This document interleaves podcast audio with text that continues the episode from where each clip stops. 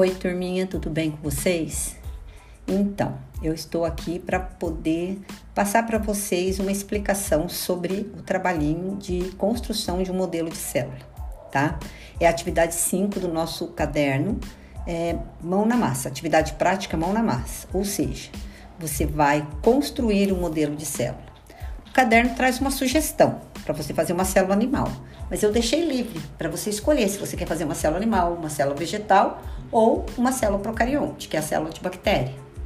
Para você fazer, você tem que conhecer a célula, né? Então nós tivemos aula onde eu expliquei para vocês sobre cada uma dessas células.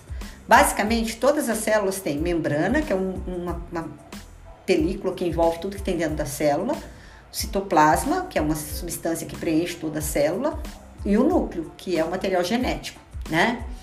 E Imerso no citoplasma é que está o núcleo e estão as organelas, mitocôndria, retículo endoplasmático, ribossomos, lisossomos, complexo golgiense, retículo endoplasmático liso, retículo endoplasmático granuloso, certo?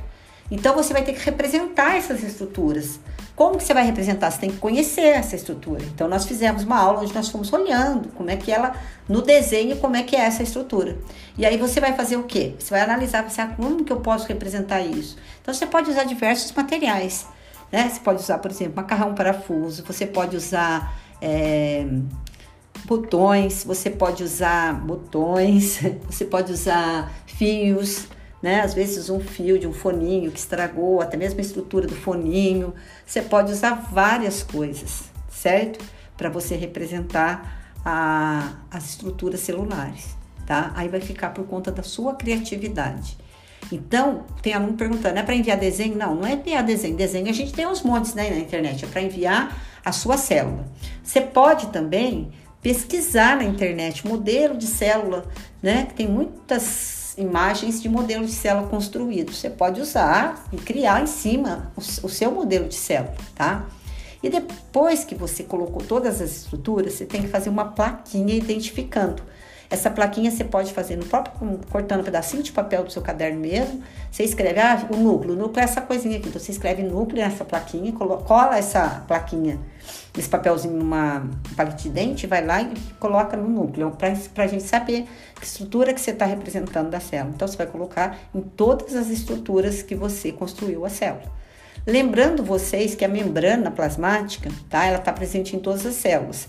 Que a célula vegetal, além da membrana plasmática, ela tem uma outra membrana que é a parede celular. A célula bacteriana, que é a célula procarionte, também tem parede celular, tá? Só que é diferente da célula vegetal, mas tem que ter. Então você tem que, se você for escolher fazer célula vegetal ou célula procarionte, você tem que lembrar que tem essas duas estruturas que envolvem a célula, tá? São estruturas que, que, né, que é o envoltório da célula, digamos assim, tá? E Daí vai partir para sua criatividade, a maneira como você quiser fazer. Então, pesquise, que você vai encontrar várias ideias e aí você vai criar a sua, tá bom? Feito isso, colocando as plaquinhas tudo direitinho, indicando as estruturas, você vai tirar uma foto. Eu quero uma foto da célula e uma foto você segurando a célula, para comprovar que foi você que fez, tá certo? Eu espero que vocês me surpreendam e tragam trabalhos assim bem elaborados e bem feitos, tá bom? Vale 10, nota 10, tá bom?